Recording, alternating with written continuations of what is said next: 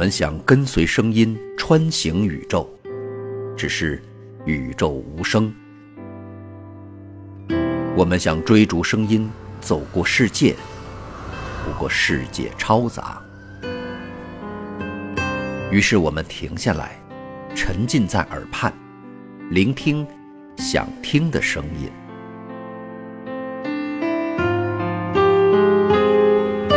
欢迎来到给小白白的有声书。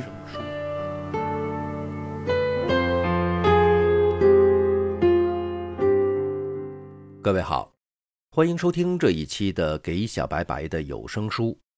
继续为您讲述史蒂芬·霍金教授的科学巨著《时间简史》第七章“黑洞不是这么黑”的下半部分。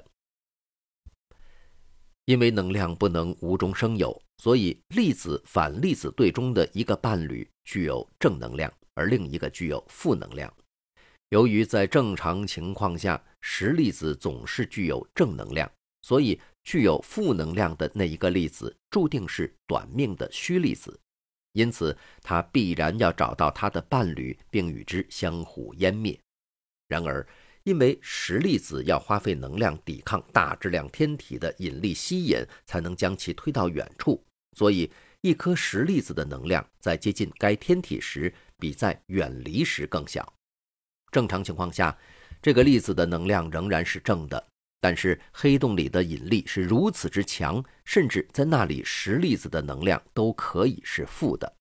因此，如果存在黑洞，带有负能量的虚粒子落到黑洞里，可能变成实粒子或实反粒子。这种情形下，它不再必然要和它的伴侣相互湮灭了。它被抛弃的伴侣也可以落到黑洞中去。或者由于它具有正能量，也可以作为实粒子或实反粒子从黑洞的临近逃走。对于一个远处的观测者而言，它就显得像是从黑洞发射出来的粒子一样。黑洞越小，负能粒子在变成实粒子之前必须走的距离越短，而这样的黑洞的发射率和黑洞的表观温度就分别越大和越高。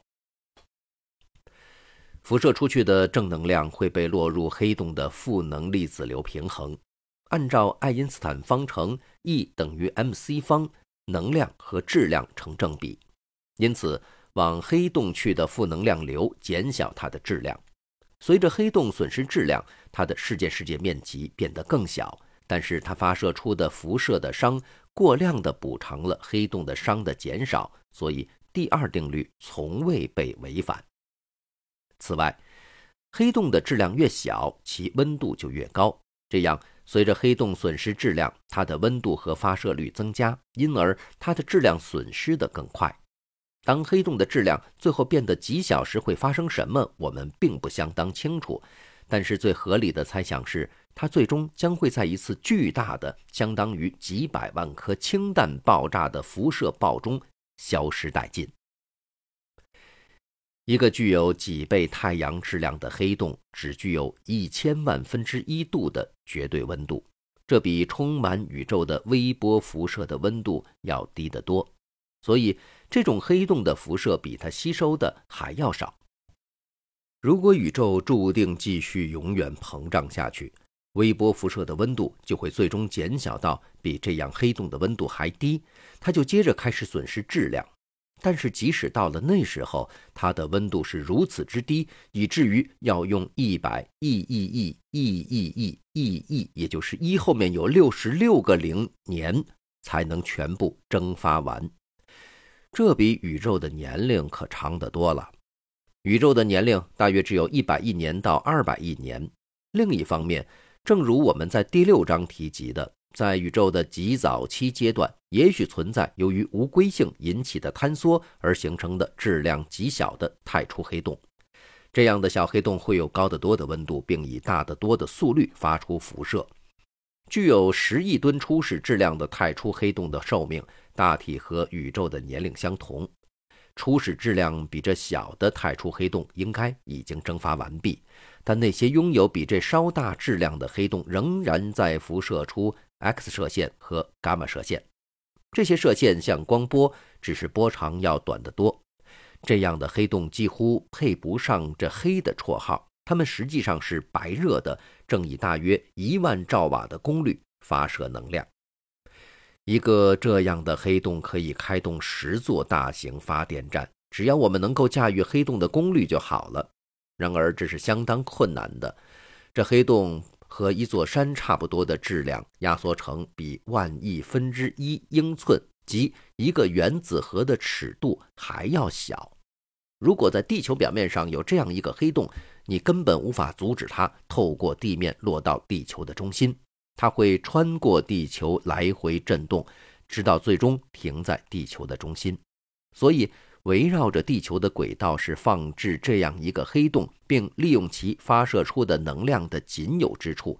而使它围绕地球公转的唯一办法是，在它前面拖一个大质量去吸引它。这像在驴子前面放一根胡萝卜颇为相似。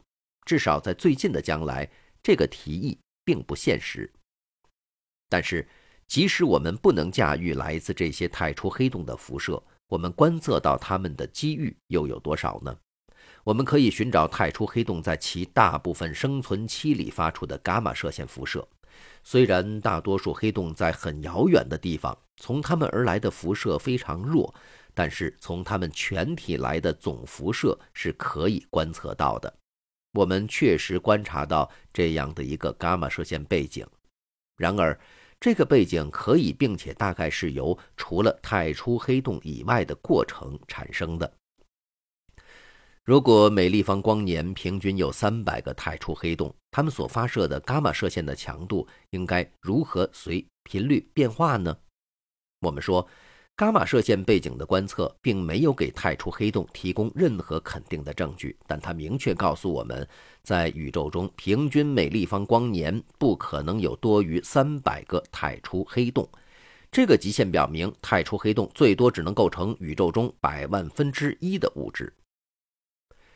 由于太初黑洞是如此稀罕，似乎不太可能存在一个近到我们可以将其当做一个单独的伽马射线源来观察的黑洞。但是，由于引力会将太初黑洞往任何物体处拉近，所以在星系表面和附近，它们应该稠密得多。虽然伽马射线背景告诉我们，平均每立方光年不可能有多于三百个太初黑洞，但它并未告诉我们太初黑洞在我们星系中有多么普遍。譬如说，如果它们的密度比这个普遍大一百万倍，则离我们最近的黑洞可能大约在十亿千米远，或者大约是已知的最远的行星冥王星那么远。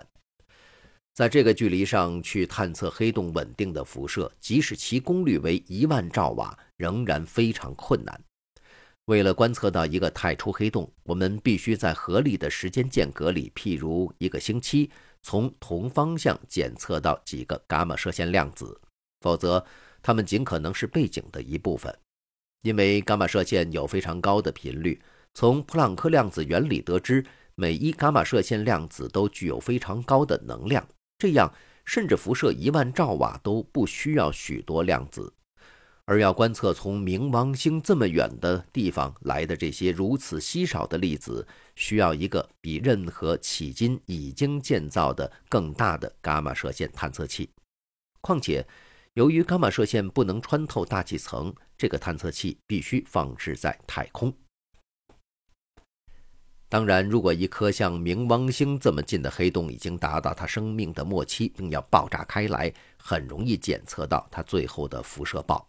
但是，如果一个黑洞已经辐射了一百亿年到两百亿年，不在过去或将来的几百万年里，而是在未来的若干年里到达它生命的终点的可能性，真的是微不足道。所以。在你的研究津贴用光之前，为了有一个合理的机会看到爆炸，必须找到在大约一光年距离之内检测任何爆炸的方法。事实上，原先建造来监督违反禁止核试验条约的卫星，检测到了从太空来的伽马射线暴。每个月，它们似乎发生十六次左右，并且大体均匀地分布在天空的所有方向上。这表明它们起源于太阳系之外。否则的话，我们可以预料它们集中在行星轨道面上。这种均匀分布还表明，这些伽马射线源要么处于银河系中离我们相当近的地方，要么就在它的外围的宇宙学距离之处。否则的话，它们又会集中于星系的平面附近。在后者情形下，导致伽马射线暴所需的能量实在太大，微小的黑洞根本提供不起。但是如果这些源以星系的尺度衡量临近我们，那就有可能是正在爆发的黑洞。我非常希望这种情形成真，但我必须承认，还可以用其他方式来解释伽马射线暴，例如中子星的碰撞。未来几年的新观测，尤其是像 LIGO 这样的引力波探测器，应该能使我们发现伽马射线暴的起源。如果早期宇宙曾经是混沌或无规的，或者如果物质的压力曾经很低，可以预料到会产生比我们观测到伽马射线背景设下的极限还多许多的太初黑洞。只有当早期宇宙是非常光滑和均匀的，并且有很高的压力。我们才能解释为何没有可观数目的太初黑洞。黑洞辐射的思想是这种预言的第一例，它以基本的方式依赖于二十世纪两个伟大理论，即广义相对论和量子力学。因为它推翻了已有的观点，所以一开始就引起许多反对。黑洞怎么能辐射东西？当我在牛津附近的卢瑟福阿普顿实验室的一次会议上。第一次宣布我的计算结果时，受到普遍质疑。我演讲结束后，会议主席伦敦国王学院的泰勒宣布这一切都是毫无意义的。他甚至还为此写了一篇论文。然而，最终包括约翰·泰勒在内的大部分人都得出结论：如果我们关于广义相对论和量子力学的其他观念是正确的，那么黑洞必然像热体那样辐射。这样。即使我们还不能找到一个太初黑洞，大家相当普遍的同意，如果找到的话，它必须正在发射出大量的伽马射线和 X 射线。黑洞辐射的存在似乎意味着引力坍缩不像我们一度认为的那样是最终的、不可逆转的。如果一个航天员落到黑洞中去，黑洞的质量将增加。但是最终，这额外质量的等效能量将会以辐射的形式回到宇宙中去。这样，这位航天员在某种意义上就被再循环了。只是这是一种非常可怜的不朽，因为当航天员在黑洞里被拉断时，他的任何个人的时间概念几乎肯定到达终点，甚至最终被黑洞辐射的粒子的种类，一般来说都是和构成这航天员的不同。这航天员所遗留下来的仅有特征是它的质量或能量。